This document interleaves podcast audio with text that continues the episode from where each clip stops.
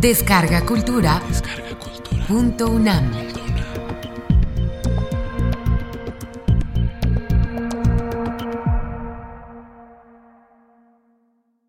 La misoginia, fundamento teórico y metodológico de la filosofía, la ciencia y la política. Reflexiones iniciales. Daniel Casés Menache. Expongo aquí mis primeras reflexiones en torno al ambiente en el que se desarrollan la ciencia, la filosofía y la política, al medio ideológico y moral fluido en el que se plantean las cuestiones de las búsquedas científicas, se crean y sistematizan los conocimientos, se elaboran y procesan las interpretaciones y el pensamiento, al tiempo que la acción se concibe y es puesta en marcha.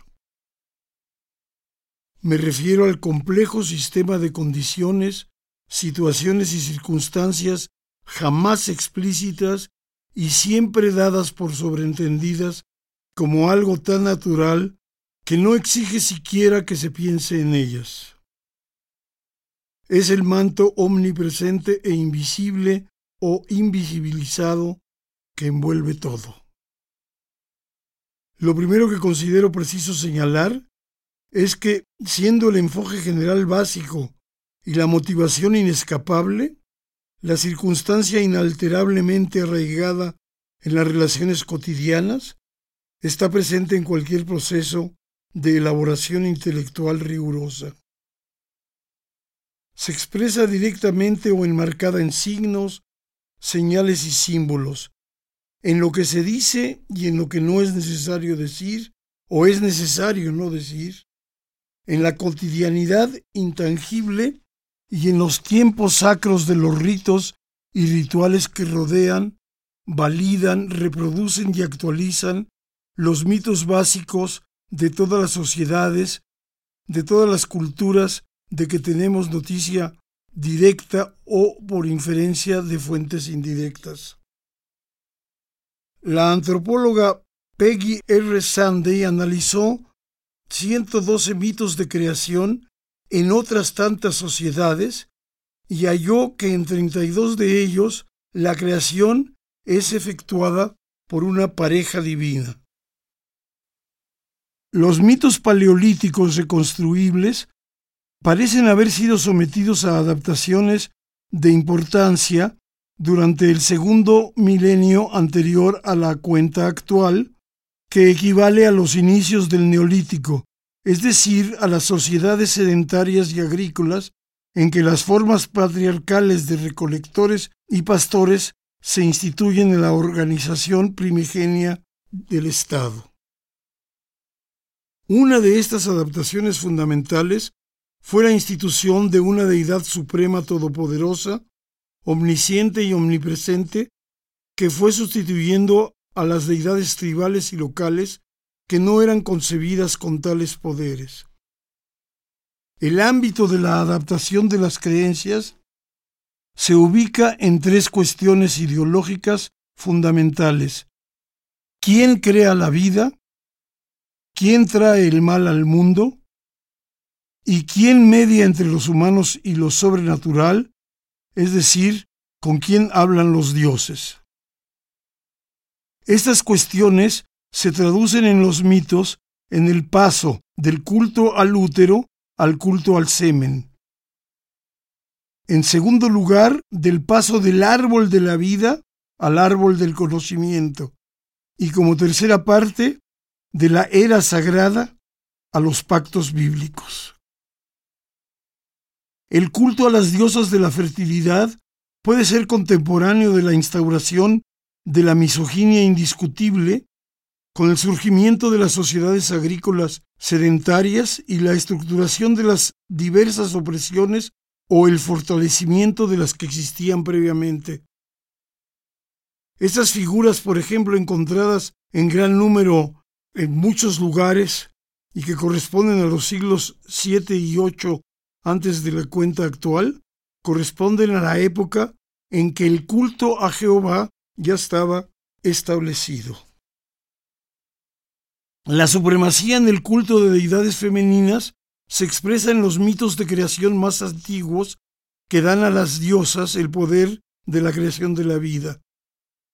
Por ejemplo, para mencionar un solo caso, en Sumeria la diosa Nammu crea al dios masculino del cielo An y a la deidad femenina de la tierra Ki. En Babilonia, Tiamat y su consorte son los progenitores de los dioses y las diosas.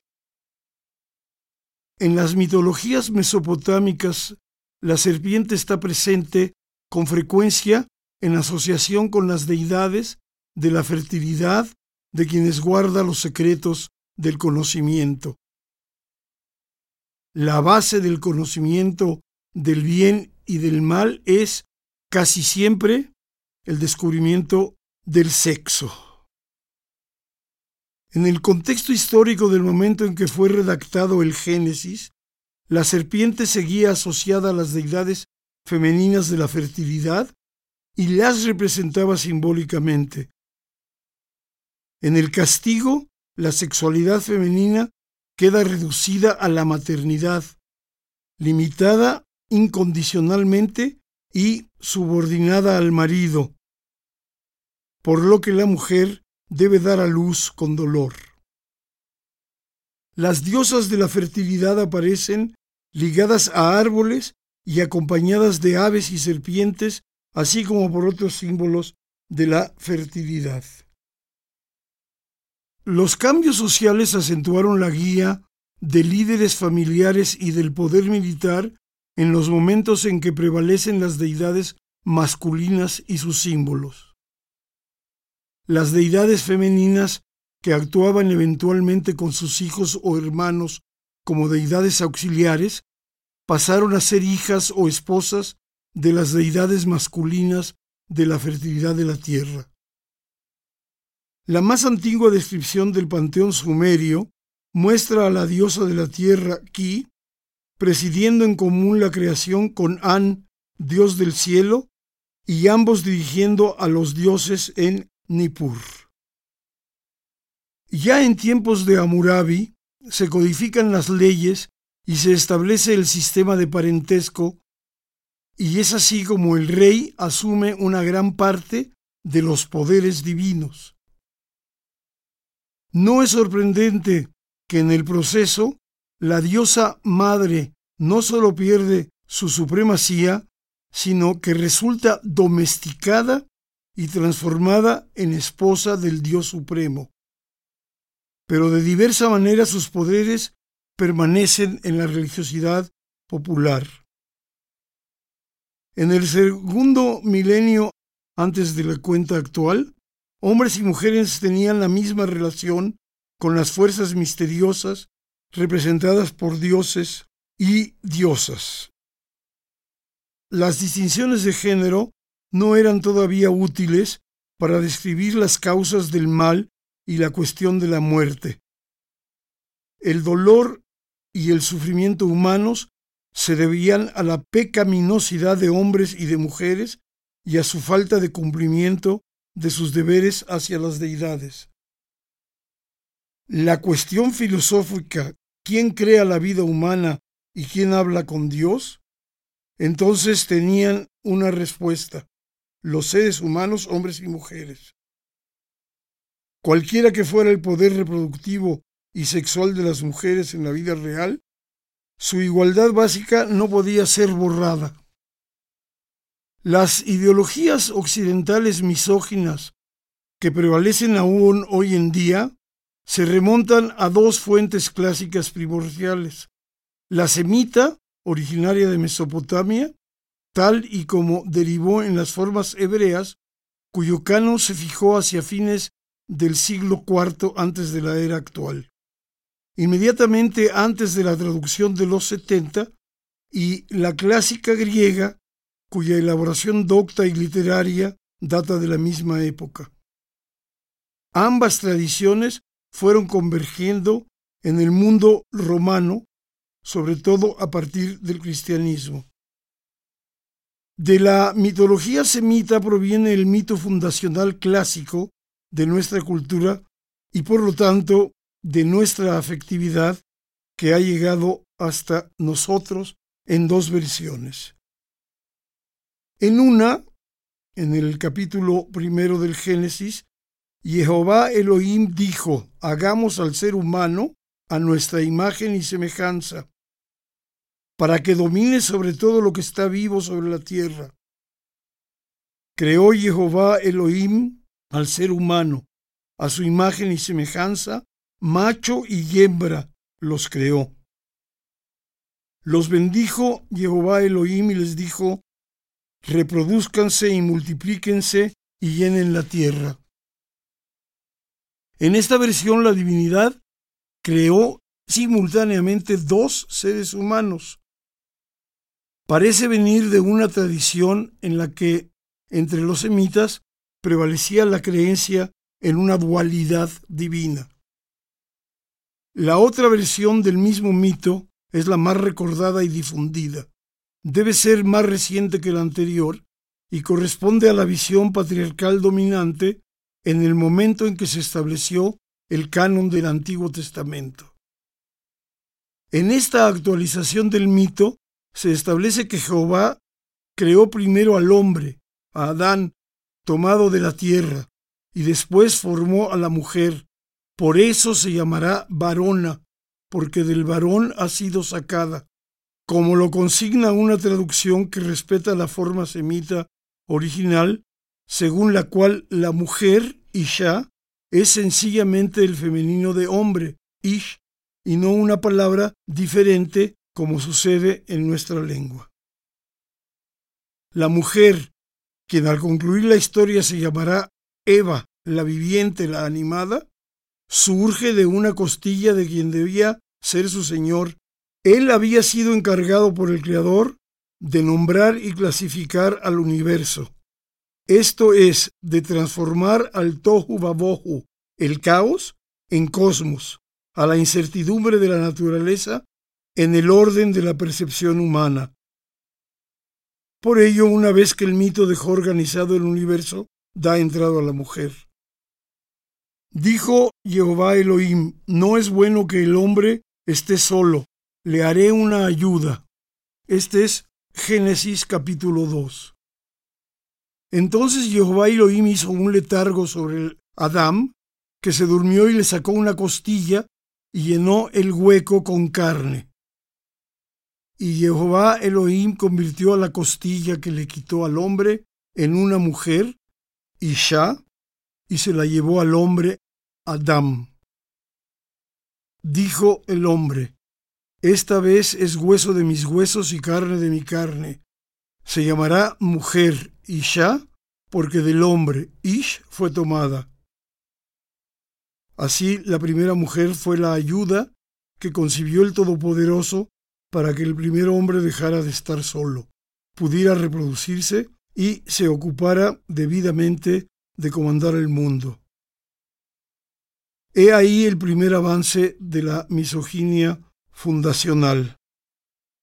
El segundo es el pecado original. ¿Y cuál es el pecado original? Tomó Jehová Elohim al hombre, Adán, y lo puso en el jardín del Edén para que lo trabajara y lo cuidara. Dio al hombre este mandato, de todos los árboles del jardín comerás, pero del árbol del conocimiento del bien y del mal no comerás, porque el día que comas de él morirás. Entonces apareció la serpiente, que, como todo mundo sabe, en muchísimas culturas se liga al saber, y después dicen algunos que está ligada al libido. Ese símbolo del saber se acerca a la mujer y le dice, ¿Quieres saber? y suponemos que Eva piensa que puede escoger entre el árbol de la vida y el árbol del saber, y escoge el árbol del saber. Ese es el pecado original, porque escogió la sabiduría, porque esa mujer escogió la sabiduría. En esa condición, los misóginos de Dios y sus ángeles clausuraron el paraíso. La serpiente, que era el ser más astuto de los que hizo Jehová Elohim, le dijo a la mujer, Ah, Elohim les dijo que no coman de todos los árboles del jardín. Respondió la mujer a la serpiente, De los frutos de los árboles del huerto comemos, pero del fruto del árbol que está en el centro del jardín, dijo Elohim, no comerán de él. Dijo la serpiente a la mujer, no van a morir, porque Elohim sabe que el día que coman del árbol, se abrirán sus ojos y seréis como Elohim, conocedores del bien y del mal. Vio la mujer que era bueno comer del árbol. Entonces tomó de su fruto, lo comió y le dio también al hombre para que comiera. Entonces se abrieron sus ojos y se dieron cuenta de que estaban desnudos. Dios dijo después a la mujer, parirás hijos con dolor, servirás a tu hombre y él te dominará. Al hombre, Adán le dijo, como oíste la voz de tu mujer y comiste del árbol del que te ordené no comer, maldita será la tierra por tu culpa. Con fatiga comerás sus frutos todos los días de tu vida.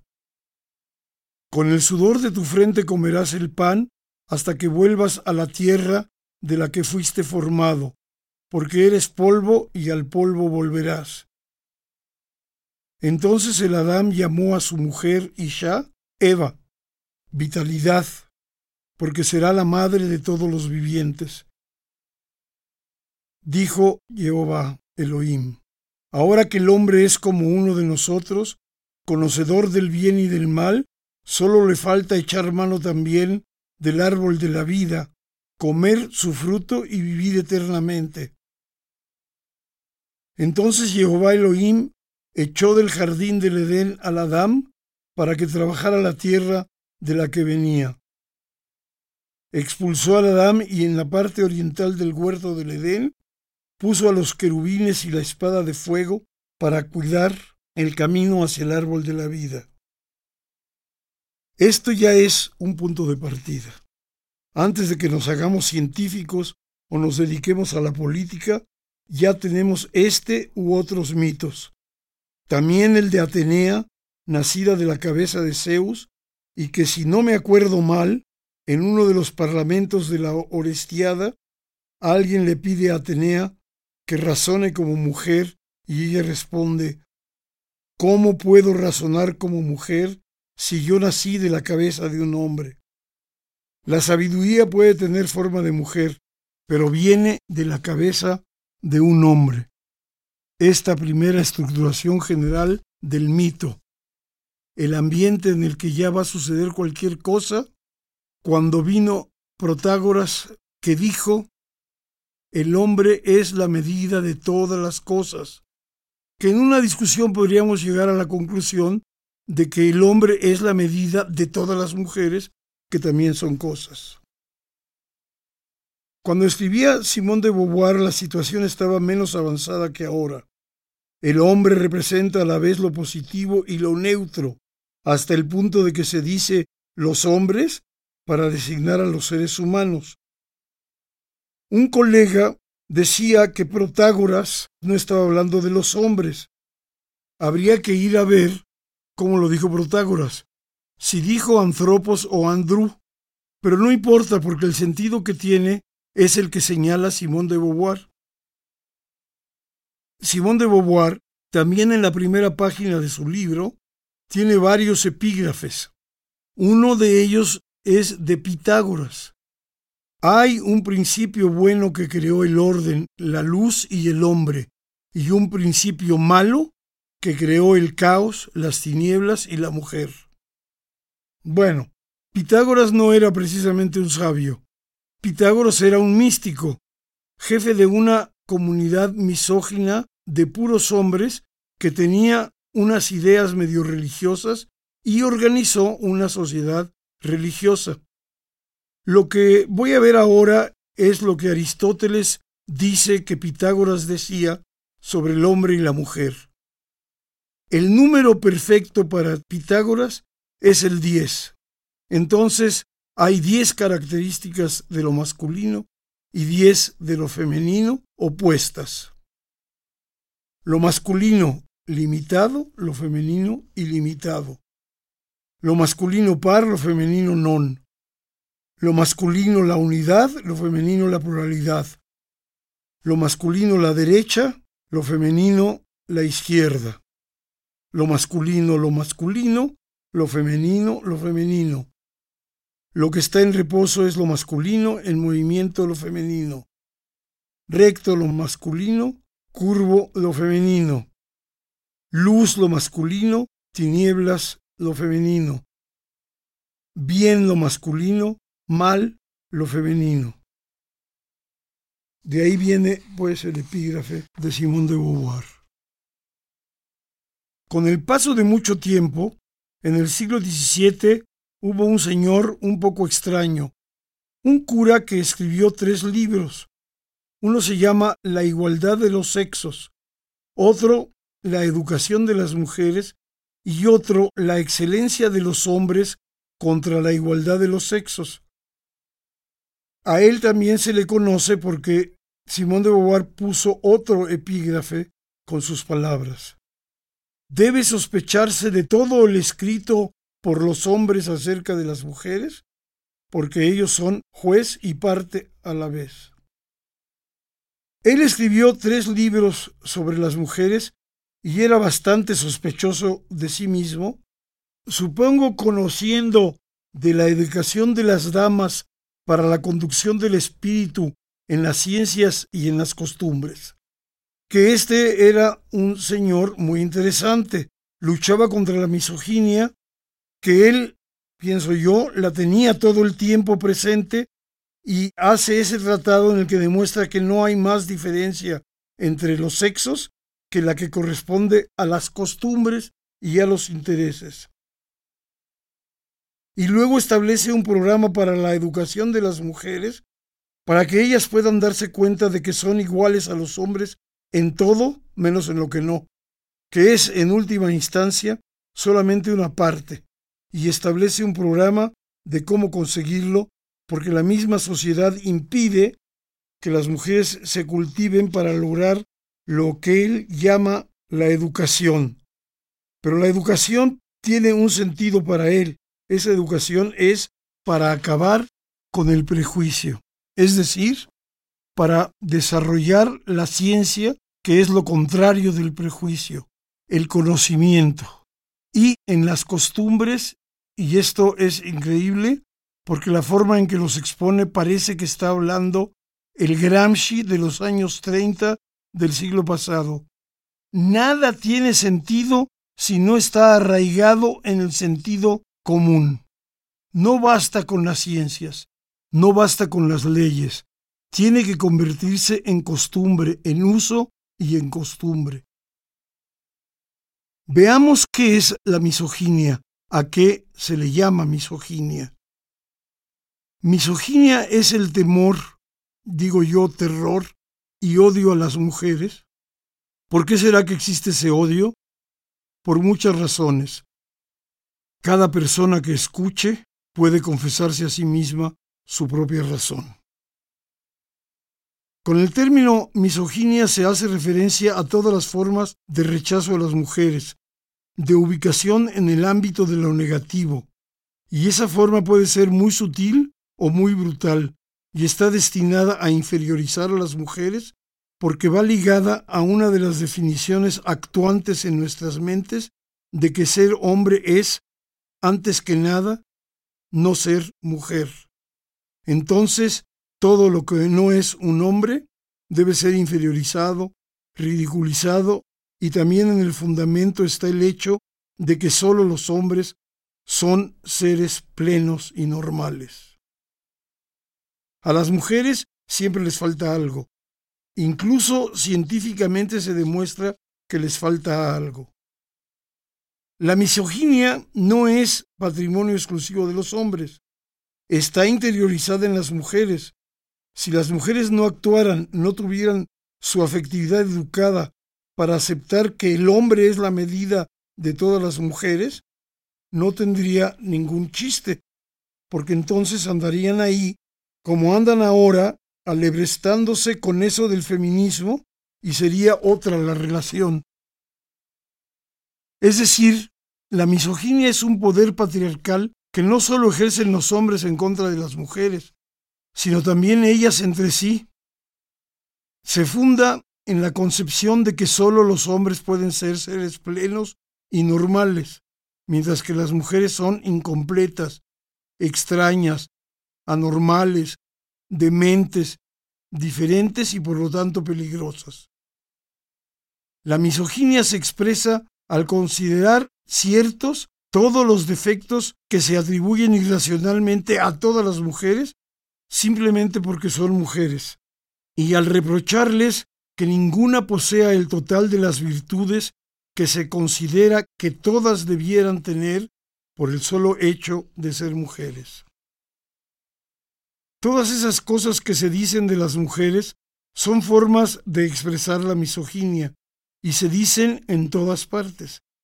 Se dicen en el ámbito académico, se dicen en la familia, se dicen en la calle, se dicen en la iglesia, las dice el Papa, las dice el Dalai Lama, quienes ustedes quieran en el ámbito de la fe y en todas partes. Esa misoginia es con mucha frecuencia origen de violencia. Yo diría además, la misoginia es el motor de la violencia, es en sí misma la violencia y el motor de toda la violencia contra las mujeres, desde el silencio hasta el asesinato. La condición masculina y todas esas prerrogativas que nos corresponden a los hombres en el patriarcado generan nuestra enajenación o alienación. En primer lugar, parte de que los privilegios de género que nos corresponden a los hombres por el solo hecho de haber nacido hombres provienen y se originan en la expropiación, una forma de enajenación. Se le enajena a otro lo que se le expropia.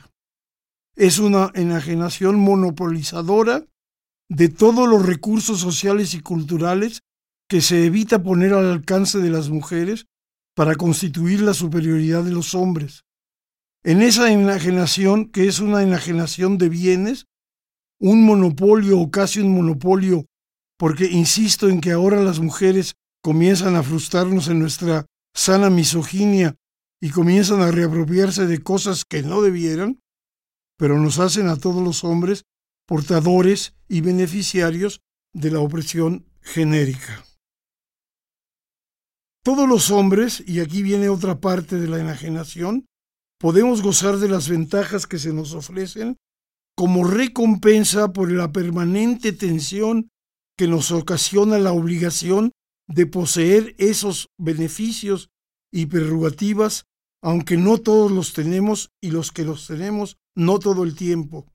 Pero solamente se tienen, se pueden tener, mientras cumplamos con los atributos suficientes de lo que se ha llamado la masculinidad hegemónica, dado que para poder ser considerados hombres de verdad, es decir, dignos del nombre de hombre, tenemos que llenar ciertos requisitos.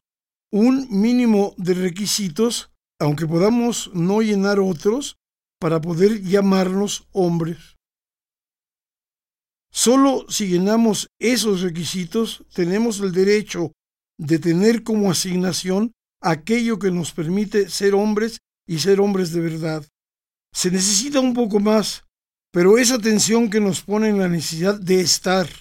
Incluso dice una colega que somos los hombres los que tenemos que estar demostrando permanentemente que somos hombres, esa tensión nos ubica en una enajenación permanente para considerar como gozo, como si fuera el poder mismo, todas esas prerrogativas con las que se nos paga el derecho de estar en tensión.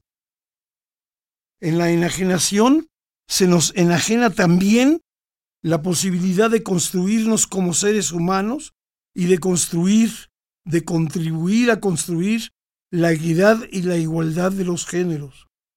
También para tomarlo en el sentido propiamente marxista de la enajenación, en cada acción masculina, esas acciones en las que estamos gozando de prerrogativas, se deja una parte de nosotros mismos.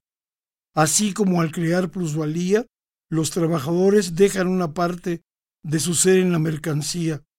De esa misma manera, en cada acción masculina, dejamos una parte de las posibilidades masculinas de construir la humanización igualitaria y libertaria de la humanidad y de cada individuo. Así se cultiva la propia enajenación en la estructura de la alienación generalizada. Una de las cosas sobre las que Simón de Beauvoir llama la atención en torno a las visiones misóginas es muy importante de tomar en cuenta. Ella fue evolucionista. Fue evidente que tiene una formación y acepta los principios de la evolución, pero dice solo que los evolucionistas se quedaron en lo biológico y que hay que tomarlos con mucho cuidado.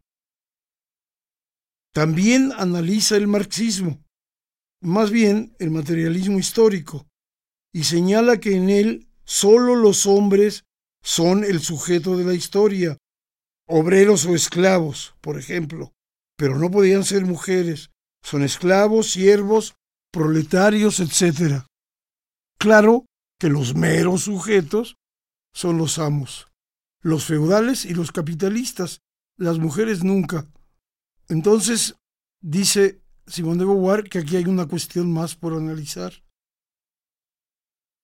Luego dice, el psicoanálisis ha hecho aportes importantísimos, solamente que la sexualidad femenina para el psicoanálisis está definida por una carencia, aunque luego modificó un poco esto Woody Allen, que en aquella película donde él está enfermo de mimetización, Selig se hace como la gente con la que está.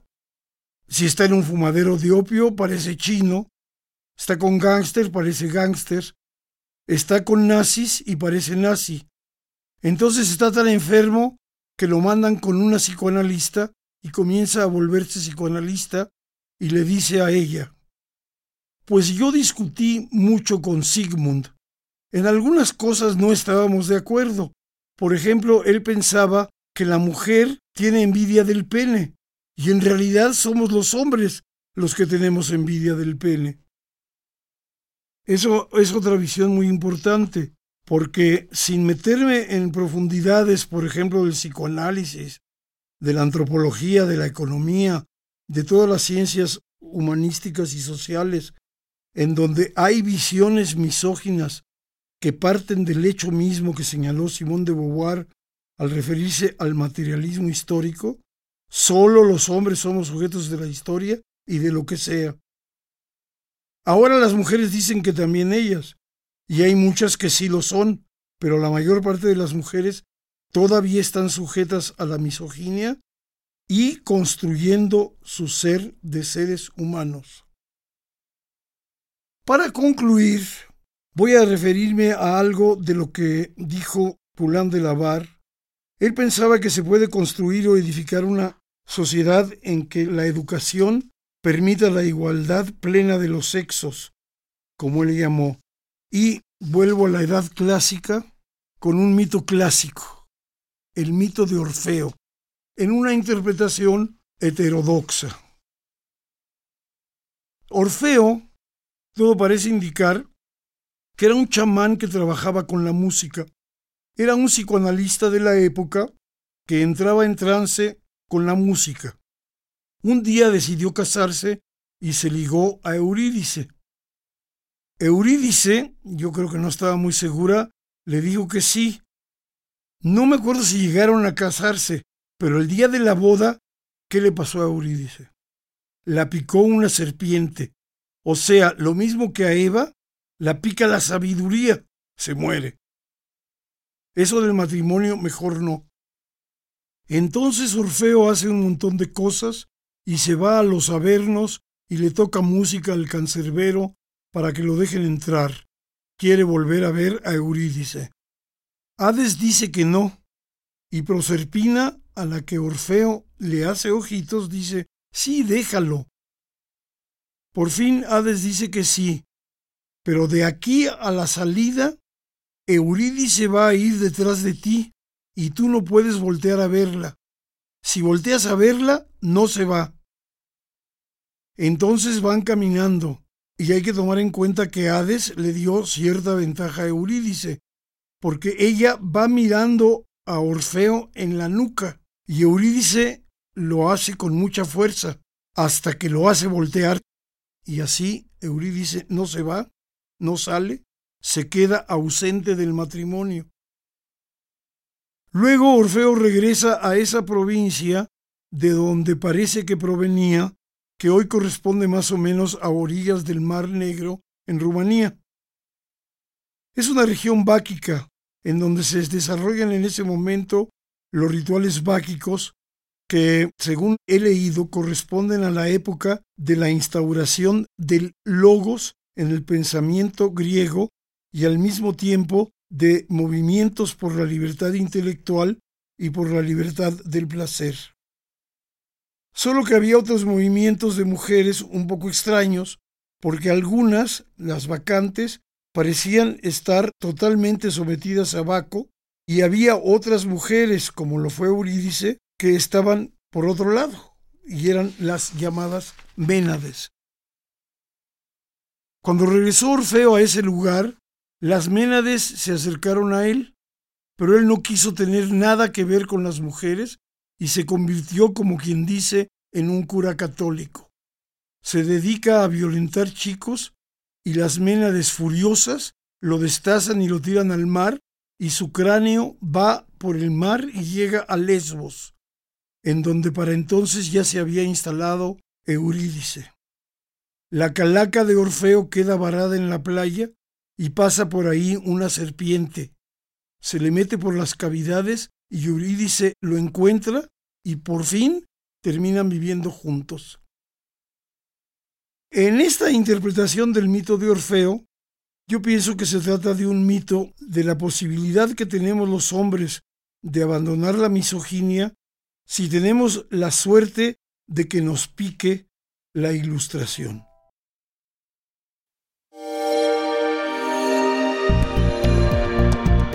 Descarga Cultura. Descarga cultura. Punto UNAM.